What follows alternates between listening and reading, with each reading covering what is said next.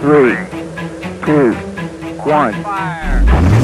Esto es Accelerate, el podcast donde descubrimos cómo lograr tus objetivos más rápido. Bienvenido a Accelerate, un podcast donde hablamos de todo lo que ayuda a ti y a tus equipos a alcanzar sus objetivos más rápido. El invitado de hoy es Lucas Vargas, CEO y fundador de Solas Más Media. Bienvenidos, Lucas. Ah, gracias por tomarte el tiempo de estar con nosotros. Y de pronto, para iniciar, cuéntanos algo de ti interesante que casi nadie sabe. Yo me acuerdo, por ejemplo, tienes historias muy interesantes, como has vivido en la India, etcétera. Entonces espero algo, algo interesante. Bueno, Fabián, pues gracias por la invitación y, y sí, he vivido algunas cosas interesantes. Puedo recordar una en este momento que fue, que me causó mucha, como, me sentí como en peligro, ¿cierto? Entonces yo estaba en la India, estaba recién llegado y cogí un richa. No sé, un richa es esta cicla que es, es por una persona y que lo lleva uno atrás. Y de un momento a otro estábamos por una autopista, por una avenida, se le acerca otro y comienzan a hablar en hindi. Y ellos hablan muy fuerte. Y yo realmente dije, aquí me robaron, o sea, soy de aquí Bogotá, sé que cuando viene otra persona y como que hablan entre los dos y me miran, y yo realmente ahí pensé que me iban a hacer algo. Finalmente no, querían, estaban hablando sobre un chai porque yo comencé a hablar después con él. Y bueno, ¿y qué te dijeron? Un chai es un, un, té que ellos toman usualmente de noche, como a la, a la, medianoche. Entonces, no, que estábamos coordinando en dónde nos encontrar a tomarnos un, un chai. Pero realmente el tono de voz y todo fue como tan, o, o sea, me sentí realmente ahí como, dije miércoles, como, como en peligro. Ahí literalmente me sentí como en peligro. Eso fue como muy chistoso y a la vez, claro, porque pues uno piensa esas cosas y dice, oye, oye, o sea, pues vengo de un país un poco con, con violencia, pues con todos estos temas de, de, seguridad, entonces uno siempre está muy precavido, ¿cierto? Eh, y claro, pero no, era totalmente lo contrario. Entonces fue como nervioso y, y chistoso. Y, y, y en, en, la India en general, ¿cómo, ¿cómo te sentiste después en todo tu viaje? ¿Tú crees que es un país seguro, peligroso? ¿Cómo lo evalúas después de saber que solo hablaron de chai? Sí, solo, no, es un país, es, es un país muy grande, muy extenso y, y hay de todo, potencializado por 1.400 millones de habitantes que ya hay ahora. ¿cierto? Entonces, corrupción hay claramente, pero también hay personas muy queridas, muy lindas, muy buenas. Eh, yo viví un proceso como me desoccidentalicé, porque realmente estuve viviendo más de un año y medio, dos, casi dos años. Entonces, dejé muchas cosas que tenía de, de aquí de Occidente y las llevé para Oriente. Eh, con, o sea, las relaciones con los mismos amigos, con las mismas personas, cómo se socializan, los valores, la escala de valores y, y claramente pues eso va nutriendo un poco como la vida y, y, no, no, no, no, no, nunca me robaron, nunca, nunca tuve un problema con nadie, al contrario, no, no, personas muy, muy, muy, muy queridas. ¿Tú, ¿tú has tenido y, la posibilidad de estar en la India? Eh, no, Sri Lanka, Sri Lanka, pero pues es cerca, pero no es lo mismo.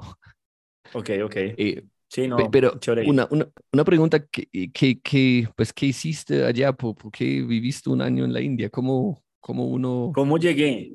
Mira sí. que esa historia también es muy chévere, esa historia es muy chévere. Yo me encontraba viviendo en, en Manhattan, estaba estudiando, estaba estudiando, no, estaba trabajando allá en Nueva York eh, en cine. Yo soy cineasta, soy director de cine y fotógrafo, esa es mi, mi carrera principal, inicial. Eh, salgo de Orlando, donde yo estudié cine, y, y luego voy a Nueva York, allá donde, donde unos amigos, y estaba en una producción. Y fíjate que el director y lo que grabábamos, yo era First AC, entonces el primer asistente de cámara es el que marca las, las escenas. Entonces era uno a toma Z, uno a toma. Entonces yo me comencé a dar cuenta que las escenas eran muy similares unas a las otras. O sea, no había una continuidad grande o un plano distinto. No, eran muy parecidas, pero se contestaban de una manera distinta. O sea, tenían algo distinto al final. Entonces, bueno, ¿y qué será esto? ¿Y qué será esto? Entonces comencé a hablar con el director un poco que era de la India o que es de la India. Entonces venía como los estudios de, de, de grandes de, de como consultor. Entonces decía, no, quiero hacer una película interactiva. Yo, ah, ok. Entonces esas películas donde tú llegas y, y seleccionas y vas seleccionando y vas andando un poco según lo que te, lo que te van diciendo. Entonces, él y su familia tenían una, un, una empresa también de e-learning y también estaban desarrollando la tecnología que iba detrás de estas películas. Entonces, eh, luego de finalizando el rodaje, ya éramos muy amigos, hablamos mucho y comenzamos y me dijo, hey Lucas, ¿por qué no te vienes a la India y, me ayudas a, organizar todo el proceso ya como postproductora y como compañía de producción. Y así llegué a la India. Así llegué a la India y estuve un año y medio viviendo allá. Eh, inicialmente construimos el equipo, luego fui como director creativo de, de los diferentes productos de e-learning que también estaban sacando, de la misma película, otro tipo de contenidos interactivos y, y fue una experiencia muy, muy enriquecedora. Sí, no, no, fue, y ¿qué, te dieron tus papás cuando les dijiste, bueno, voy, voy a vivir en la India? Vete, inmediatamente, o sea, yo hablé con mi mamá, con mi mamá y le dije, oye mamá, eh, esta persona, claro, vuelve uno como, como todo el tema de desconfianza, ¿no? O sea, que le inviten a uno de un momento a otro a la India sin pagar nada y me pagan al contrario. Entonces, eh, y fue muy chistoso. En esa época yo, yo, yo me ganaba muy poco, Fabián. En esa época eran como 100 dólares, una vaina así en, en una semana en Manhattan, eso no alcanzaba ni para un paquete de cigarrillos. Pero el tema sí es que cuando me ofrece el, el, el, tipo y yo hablo con mi mamá y, y siempre muy libre en el, en el, en el proceso y, y, seguir conquistando, pues, donde uno pueda ir, eh, y me dijeron de una, arranca y, y arranqué y ahí y aquí estoy y ahí mejor dicho cambió bastante un poco como como mi vida eh, de lo que quería hacer y, la, escala de valores, lo que te decía ahora, ¿no? Como las cosas que uno ve, el foco que uno puede llegar a tener, el, disfrutar la misma vida, disfrutar los amigos, las, las cosas simples que lo van gratificando a uno, realmente, realmente eso pasa. Tengo una, una anécdota muy, muy chévere. No sé si tú tienes fobias. Bueno, yo tengo una fobia y es, yo soy, yo tenía una fobia y era aracnofóbico. O sea, yo no podía ver una, yo no podía ver una araña, hermano. O sea, yo veía una araña y era como quedaba paralizado, quieto, quieto.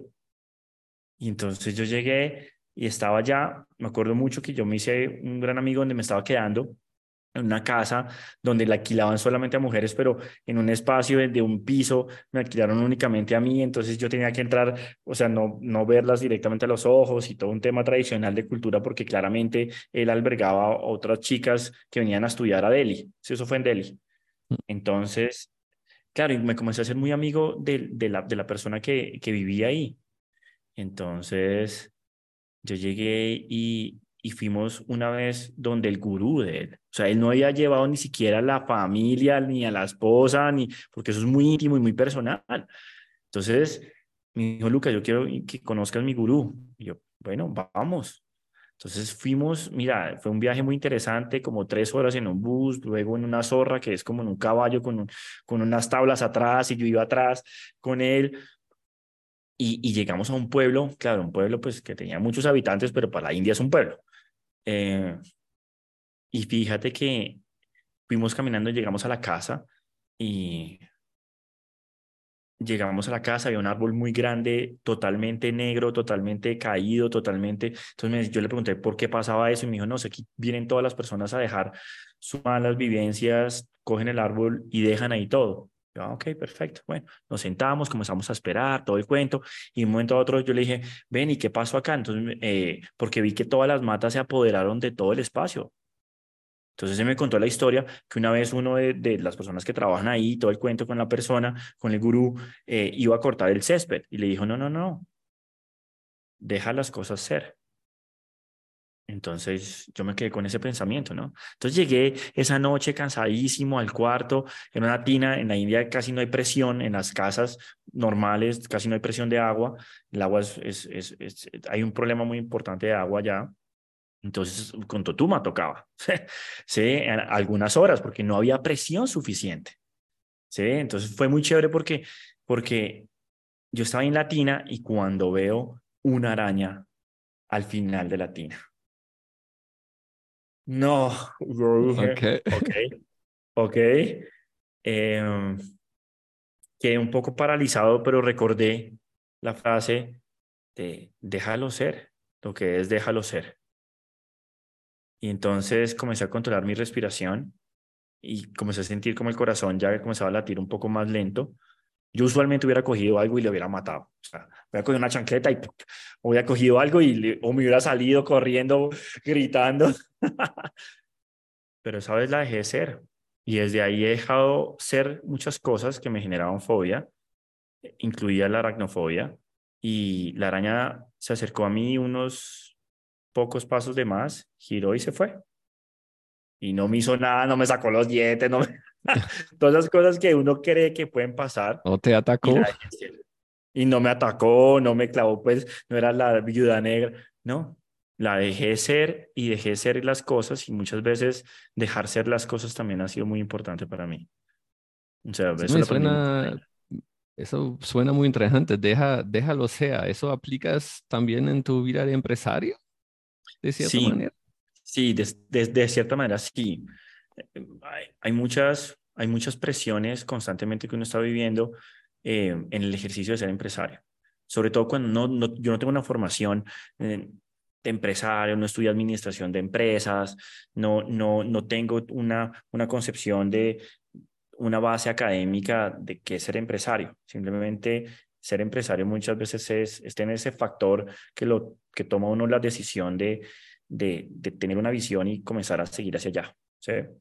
Y ese camino es, es eso. Entonces, dejar ser muchas veces eh, clientes, eh, situaciones, negocios, em, ha sido importante, igual que las personas, ¿sabes? Igual que el talento. El talento creativo es muy importante entenderlo. Para nosotros, y como creativo y como, como artista también que soy, empresario, de entender a las demás personas en qué momento de su ciclo de vida están y, y dejarlas ser también es parte para que eh, podamos todos caminar, ¿no? No sé si has escuchado, pero el mundo de la publicidad es, es, es muy, it's, it's, it's, really close. O sea, son, en el mundo de publicidad uno siempre se encuentra con las personas porque el talento vuelve a uno y uno vuelve también a unos clientes y, y, y todo es muy pequeño el mundo. ¿Sí? Esa, esa, eso me suena eh, súper interesante. De hecho, me, me gustaría profundizarlo. Va- vamos, más bien, primera pregunta acerca de tu empresa. ¿Por qué la creaste? ¿Por qué la creé? Sí. Porque la verdad, la verdad más, más, más cruda es que me gusta hacer, sentir que soy dueño de mí. ¿sí? Cuando trabajé por fuera, eh, estar detrás de los sueños de otras personas eh, y trabajar para otras personas, me sentía más preso, sentía preso. También me veo una familia que han tenido negocios, que, que, que, que han tenido sus propias cosas también, de, de empresarios, emprendedores.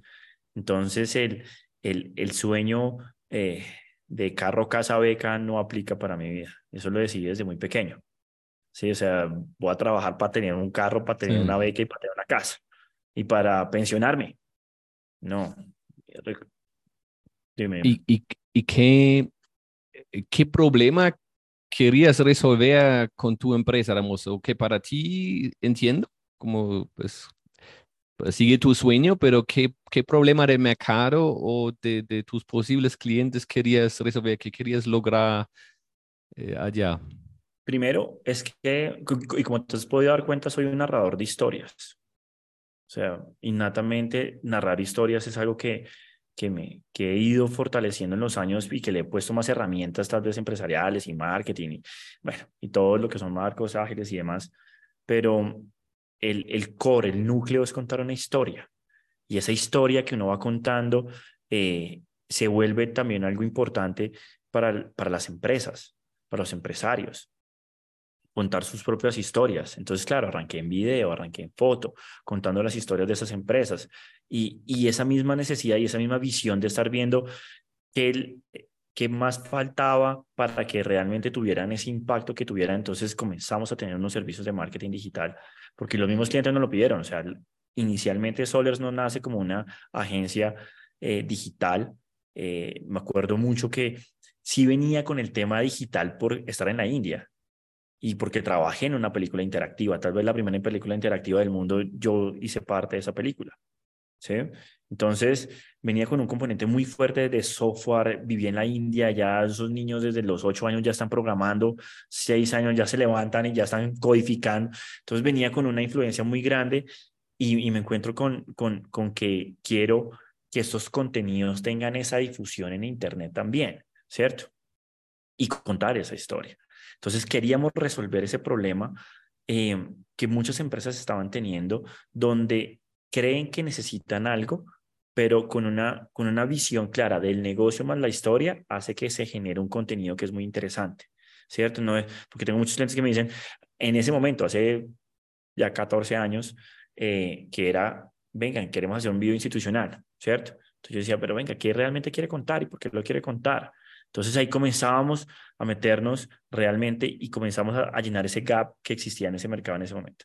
Porque inicialmente obviamente hice producciones eh, documentales y largometrajes y trabajábamos para muchas agencias como, como lo que decimos ahora o como tercerizando ciertos servicios con agencias porque también teníamos la experiencia para hacerlo, sobre todo en fotografía publicitaria, pero, pero esa pasión de, de sentarme al lado de una persona que también tiene un sueño y que yo puedo ayudar a, a, ser parte de ese sueño y de esa historia, eh, es, es donde está el punto de satisfacción, ¿sí? Porque creo que también pasa, más allá de otras cosas, ¿no? Sí, claro, claro.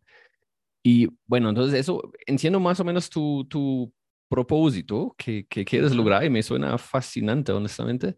Em, ahora sí me gustaría profundizar lo que, lo que dijiste acerca, pues deja ser también la gente en tu equipo, las personas creativas, etcétera. Entonces, pues tu empresa pues ha crecido ya, bueno, no estás, estás solo, sino tienes todo un equipo. De acuerdo. ¿Cómo eliges estas personas y, y cómo aseguras que ellos comparten tu sueño, comparten tu propósito, comparten tu objetivo? Mira, cuando, y eso pasa también en las empresas, Fabián, igual son personas, ¿cierto? Los que están detrás de las empresas. Pero cuando tú entiendes el ciclo que tiene un negocio, en qué parte está, así como también entiendes en qué parte de la persona tiene su vida y en qué ciclo de, vida tiene esa persona, pues hay, una, hay un match contigo también. Cuando tú tienes identificado tu ADN, ¿cierto? Yo tengo una ADN de una empresa, de una, de una agencia creativa, donde no nos interesa, realmente no nos interesa estar de las, no sé, las cuentas más grandes del país y del mundo mundial. No, eso, eso, eso lo dejamos muy claro. Sí, nos interesa ser parte de esas historias de esas empresas que hacen el día a día, que construyen el país. El 80%, tal vez un poco más, hoy en día de las empresas en este país y en Latinoamérica son, son pequeñas, son, son micro, pequeñas y medianas tal vez empresas. No son las top mundiales transnacionales.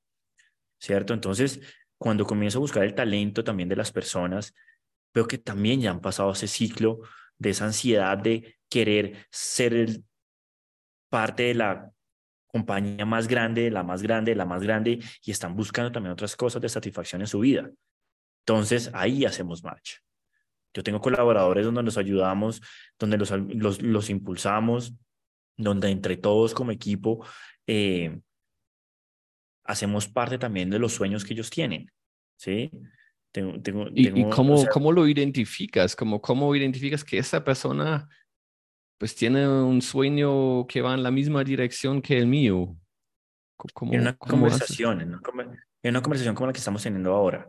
O sea, una vez, ¿cómo es el proceso? Tenemos, tenemos unas necesidades, estamos sobrepasando cierta capacidad, identificamos que estamos sobrepasando cierta capacidad por X nuevos clientes que están llegando para ciertas cosas que, que ellos quieren hacer y conquistar.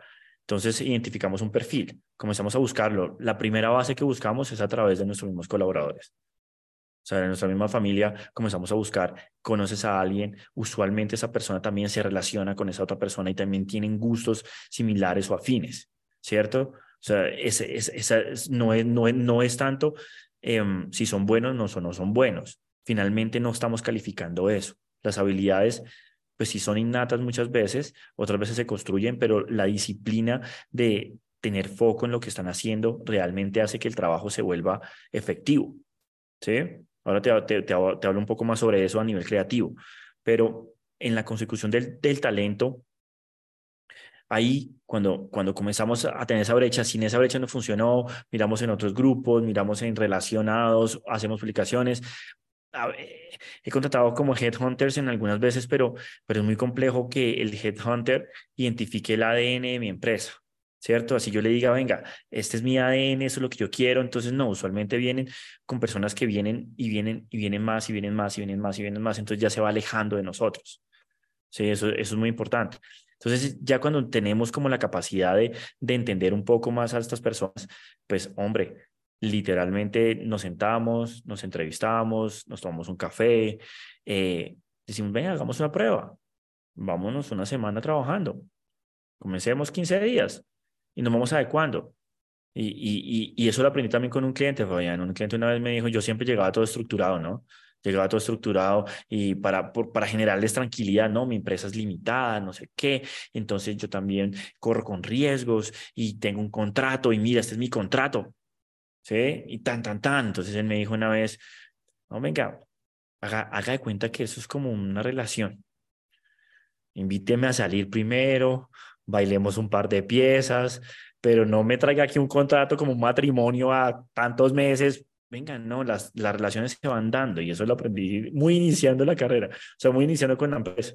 ¿Sí? Y, y generar esa confianza con las demás personas, que lo conozcan a uno y uno también da esa confianza, hace que, que, que encontremos match con, con, con las personas que trabajamos. Eso me gusta, como, claro, me hace mucho sentido. Si, si contratas o buscas en la red de la gente que ya trabaja contigo, pues claro, la probabilidad es mucho más alto que ellos comparten los mismos, incluyendo valores, ¿cierto? Eso me, Totalmente. Eso, me, eso no, esa, esa, esa idea me gusta. um, sí. De hecho, hablando de estos, de estos valores, pues, asumo entonces que tu equipo comparte tus valores, ¿cierto? Asumo basado en lo que me, me, me, hablas. Ahora, ¿cómo, ¿cómo identificaste tú tus propios valores? Y no sé si, si los quieres nombrar o no, pero ¿cómo los identificaste? Siempre he pensado que los valores se van, se van, se van, no puedo decir insertando, pero culturalmente los primeros no va teniendo como en su vida adolescente, infantil, a medida que uno va creciendo, va encontrando ciertos valores, ¿no?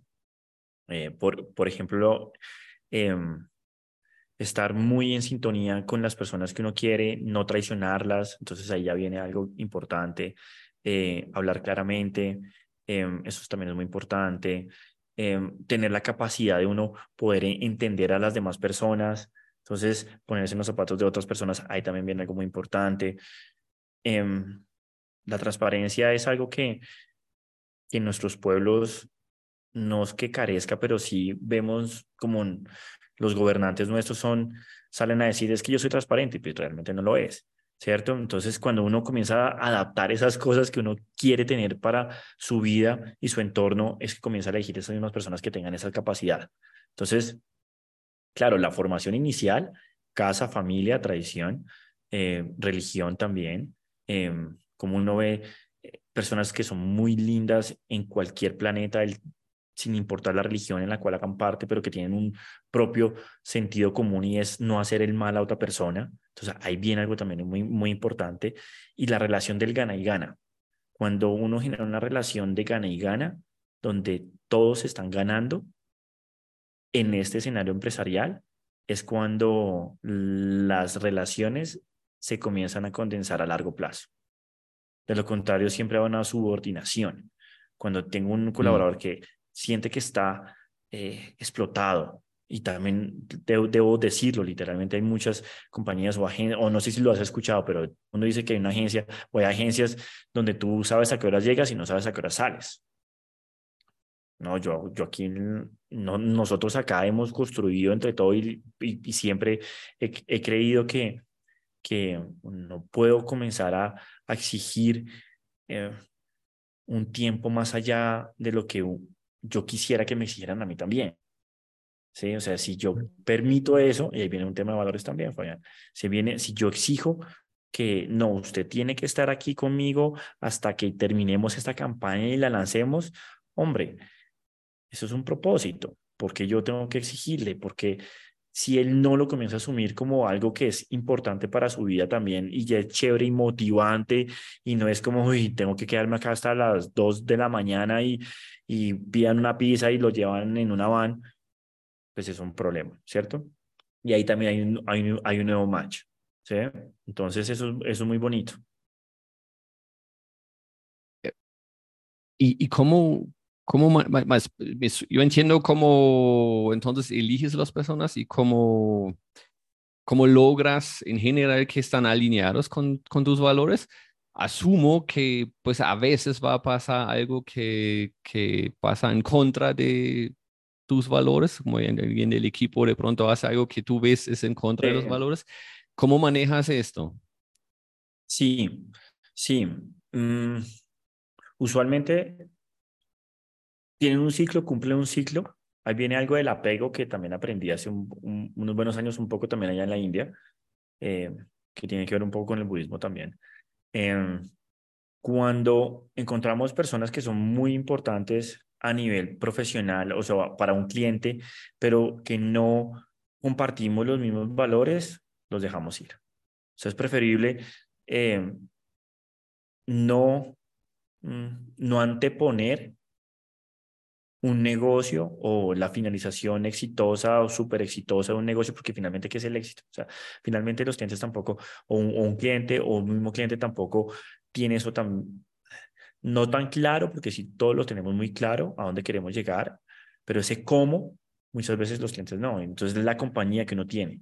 Pero en el momento en el cual vemos que hay una persona que, que no comparte los mismos valores, que no comparte las mismas cosas que estamos buscando, Fabián, ellos mismos se van también. Sea, ellos mismos se van porque, porque ni los llenamos, ni nos llenan, ni nosotros a ellos. Y, y es, o sea, cuando vivenciamos que no estamos aquí en la oficina única, o sea, aquí en la oficina o aquí en nuestro estudio, ahora están en remoto también, no estamos únicamente por el tema económico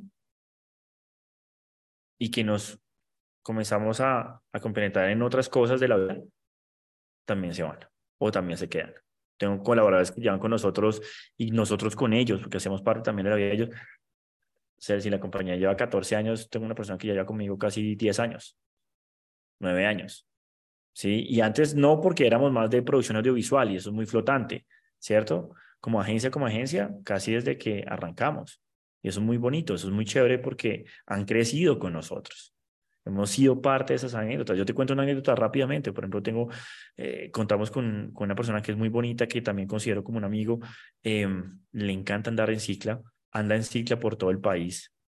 Y es un creativo muy chévere, muy bueno y, hemos hecho trabajos, hemos, hemos adelantado trabajos y para no entrar en términos técnicos ni, mucho menos, mm, para que él coja y pueda andar en su cicla y hacer toda una serie de videos y contar toda su historia y se va por 15 días, 20 días sin ningún problema.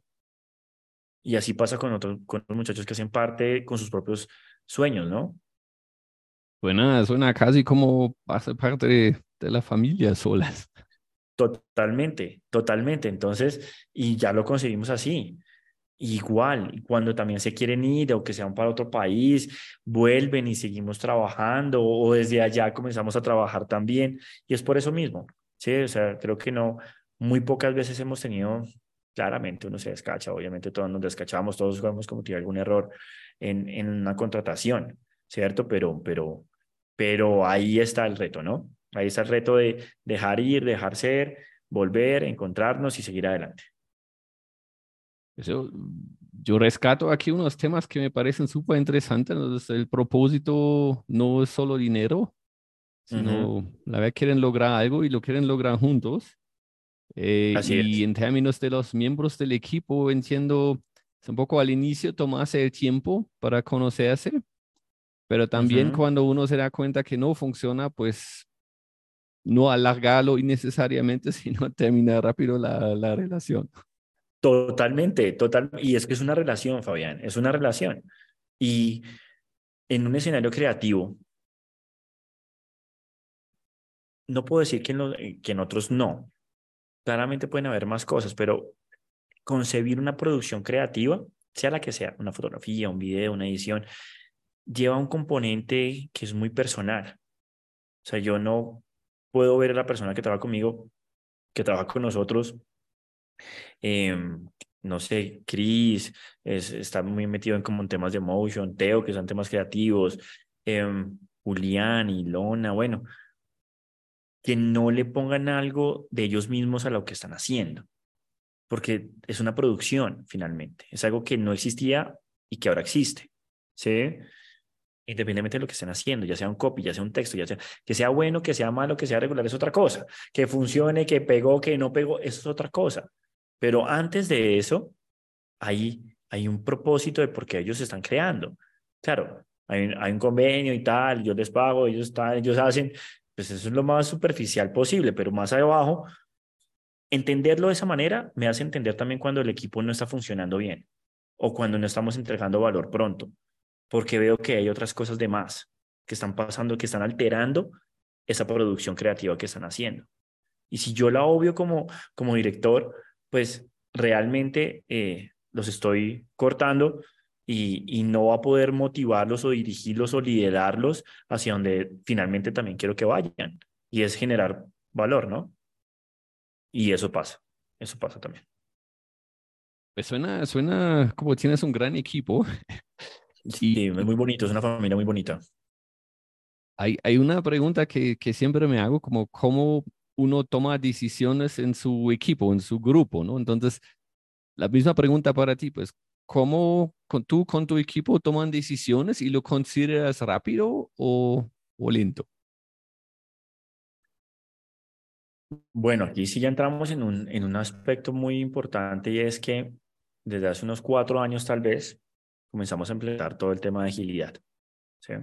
Entonces, al implementar la agilidad dentro de la organización y dentro de nuestro equipo, eh, las decisiones que, o la cascada de decisiones comenzó a cambiar, porque ya el marco ya de trabajo cambió y, y culturalmente comenzamos a cambiar, ¿cierto? Entonces, la autogestión para nosotros es fundamental. Entonces, cualquier decisión que ellos puedan tomar, la van a tomar sin que yo esté, sin que nadie esté.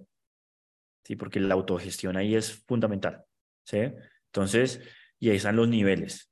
Entonces, de, decisiones que mm, yo debo tomar en conjunto, inmediatamente las intentamos resolver.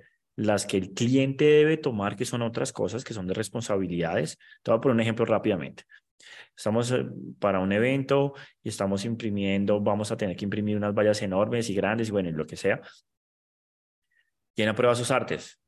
Porque la responsabilidad final de que algo quede mal dentro de ese escenario y como muchas veces las compañías a las cuales les prestamos los servicios no, hacen, no, no tienen una cultura más ágil, entonces pues esperan que yo les envíe el arte y ellos mismos lo aprueban y pasa todo ese concepto, yo no lo apruebo ahí. Entonces ahí ya toman la decisión ellos, toman la decisión, se pueden demorar lo que ellos quedan, pero tienen la responsabilidad también de que las cosas queden al aire o no, ¿cierto? Otras decisiones más estratégicas y gerenciales yo las tomo en compañía de mi socia y las tomamos mmm, también, las tomamos a corto plazo, no es una planeación, ya no hacemos planeaciones iniciales de tres años y la visión de cinco, no, no, ya son tres meses, seis meses, eh, corto, iterar, volver a hacerlo, fallar, volver a crear, o sea, ese, pero lo trajo todo el tema de la agilidad. Si no hubiéramos implementado, eh, estaríamos en un, eh, haciendo servicio, no entregando valor, ¿no? Que ahí hay, mm. hay, una toma de decisión también. ¿Quién, qué y en qué momento? Claro. ¿Sí? Claro. Entonces, pues entiendo, tú lo consideras entonces relativamente rápido y es, es decentral, depende del contexto, pero pero tu equipo toma las decisiones donde pueden. Así es. Así es, pues así es, así Para, eso, pues asumo que confías en tu equipo. Entonces, ¿cómo, cómo generas esta confianza con tu equipo?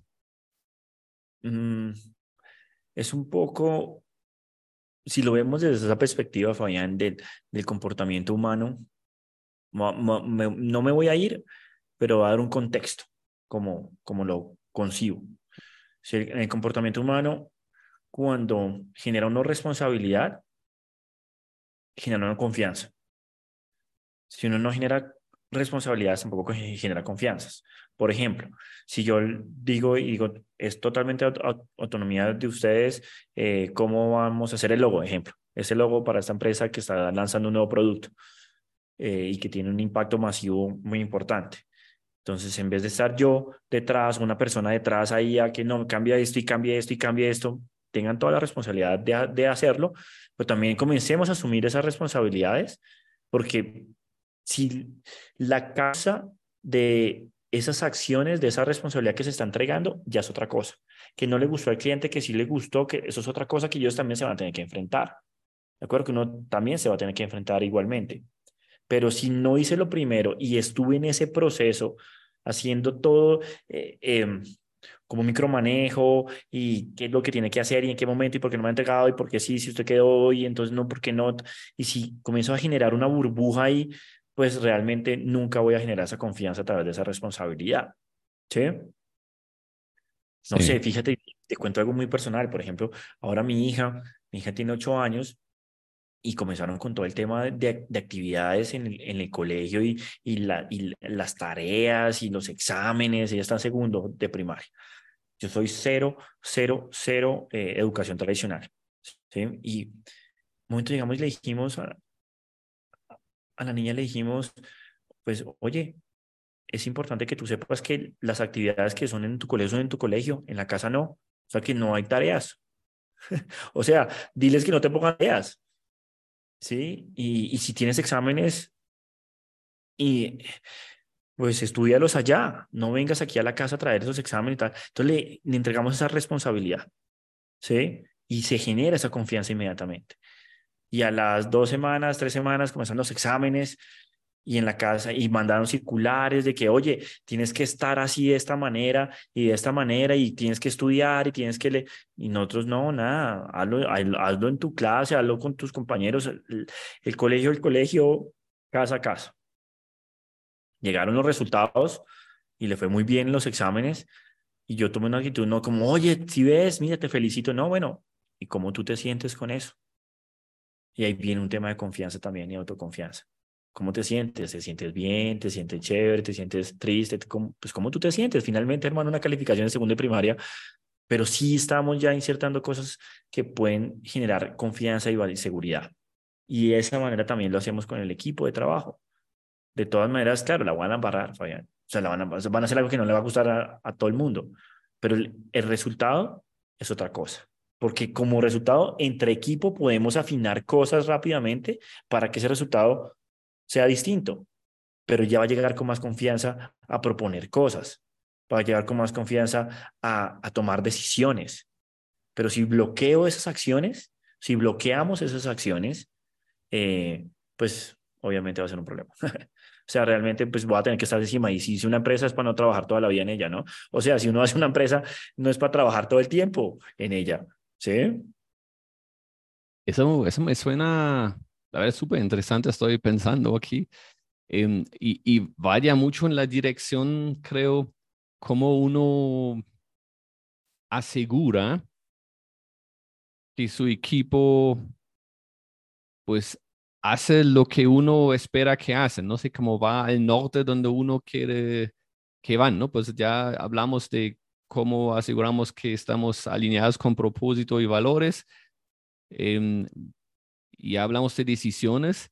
Eh, y, algo más que quieres decir acerca de cómo tú, tú, tú aseguras o logras que tu equipo sigue el camino que tú quieres que sigan? Mm, un poco, un poco y es también un ejercicio pues constante, ¿no?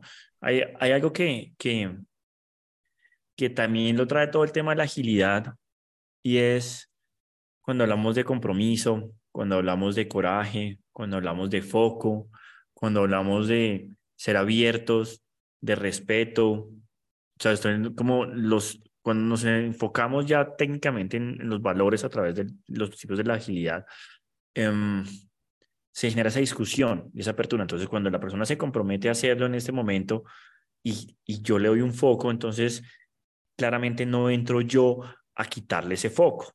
Eso pasa mucho. Eso pasa muchísimo y eso pasa muchísimo también porque hacia arriba también puede haber un cliente donde me dice, necesito esto ya, ¿sí? Ejemplo, entonces yo entro también a, a, que mi equipo pierda foco y de esa manera pues comienzan a, a existir esos problemas. Entonces, una conversación es fundamental, ¿sí?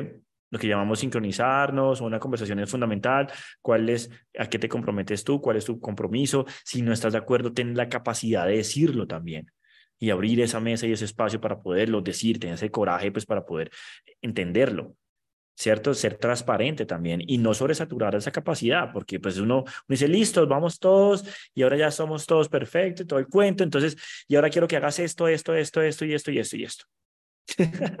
pues ya se perdió todo el discurso, ¿cierto? Entonces, tiene que andar, tiene que, que, arrancar por nosotros, por nosotros mismos, de, de conservar eh, ese foco que quiero que tenga el equipo de trabajo, en protegerlo también y obviamente en el momento que si entre cualquier tipo de impedimento, cualquier tipo de, de, de, problema eh, con alguna cuenta, con algún cliente, con algo que esté necesitando muy urgentemente, pues entramos todos como equipo también a resolverlo. Y eso es muy chévere. Eso es muy chévere.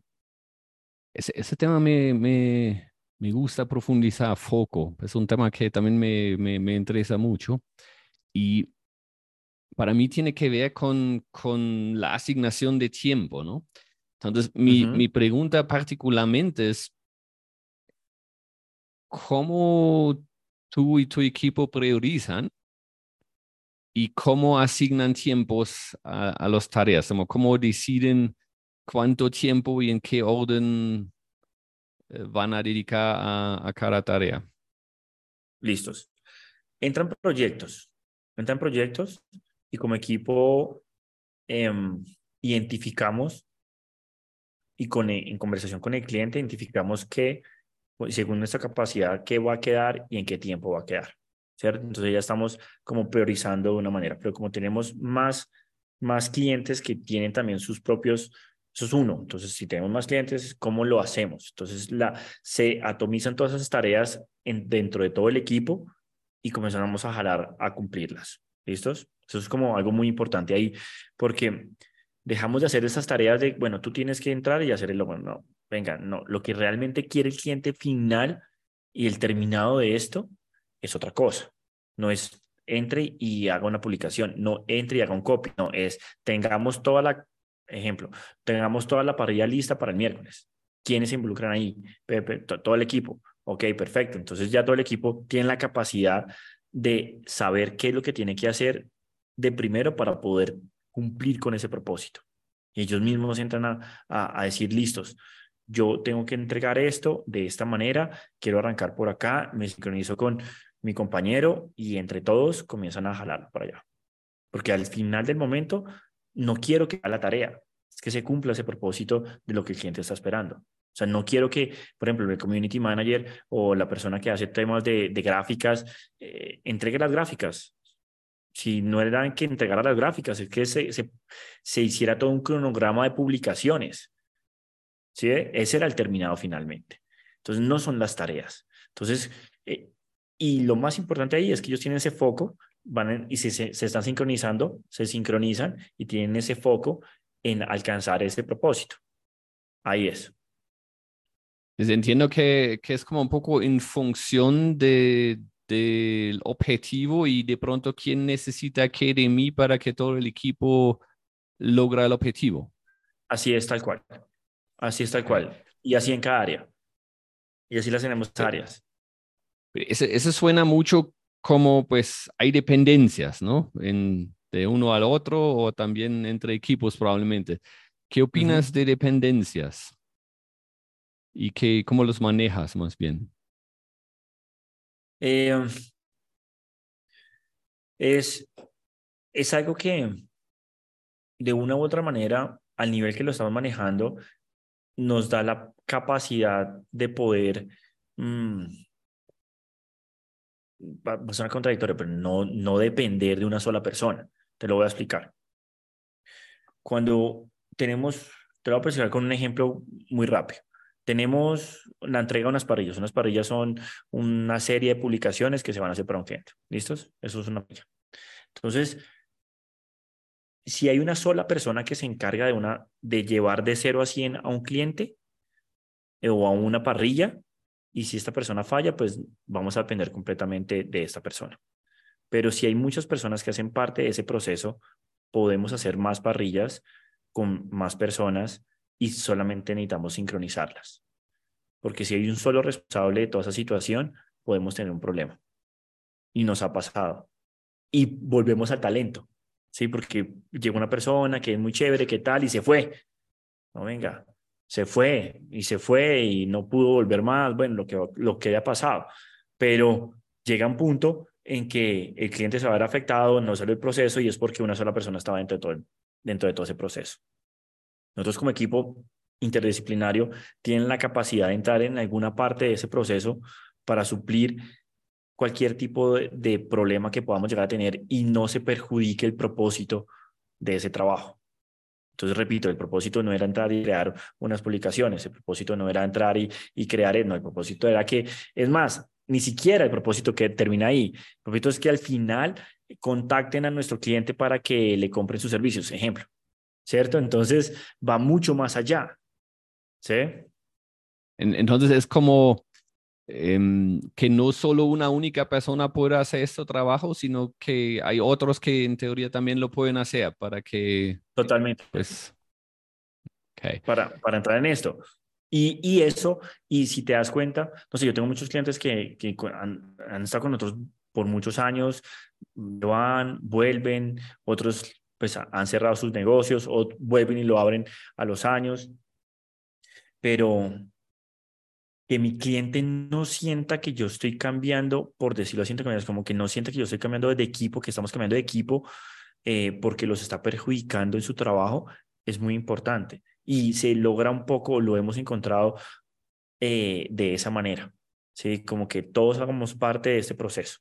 Y es un proceso que, que, generamos valor con este proceso. No tú entras a hacer tu trabajo y chao el amigo. Eh, hacemos parte de todo un proceso donde hay un terminado que va mucho más allá y que tiene otro propósito. Entonces se motivan con ese propósito, porque en todas las conversaciones no van a, hacer, oye, eh, ¿publicaste o no publicaste? No, oye, mira, eh, publicamos y tuvimos tantas interacciones y nos preguntaron, entonces ya se van metiendo más en cosas y las van buscando también, o sea, se van metiendo también en ese sueño que tiene nuestro mismo cliente también me suena todo muy, muy uh, listo. Tenemos todo un propósito y tenemos que compartirlo y cada uno tiene que aportar lo que puede para lograr el objetivo. ¿Lo, lo entiendo más o menos lo que, lo que me quieres decir así? Sí, tal cual. Así es, tal cual. Pero entonces ya llega, ya, ya llega un punto que hemos evidenciado que, que, que les gusta tanto todo ese contexto y todo ese equipo que hasta comienzan a meterse un poco más allá, ya hacia, hacia lo que también el cliente está buscando. No solamente que cumple con su propósito, no solamente que cumple con su trabajo, sino su trabajo, qué impacto está teniendo. ¿Sí? ¿Qué impacto está teniendo? Sí, eso me suena. Sí, entonces eso es muy chévere porque, porque, porque pues de esa manera eh, se comienzan a relacionar y comienzan a, verse mm, con un propósito mayor. ¿Sí? No únicamente entrar a hacer su trabajo y ya, sino que venga, estamos logrando, estamos alcanzando, estamos, entonces comenzamos todos como a remar para el mismo lado. Bueno, Lucas, entonces para, para llegar aquí al fin eh, o para cerrar, ¿cuáles son tres libros que tú crees cada emprendedor debe leer? Bueno, tres libros, voy a decir, voy a decirlos en este orden que, que me han, me han funcionado muy bien.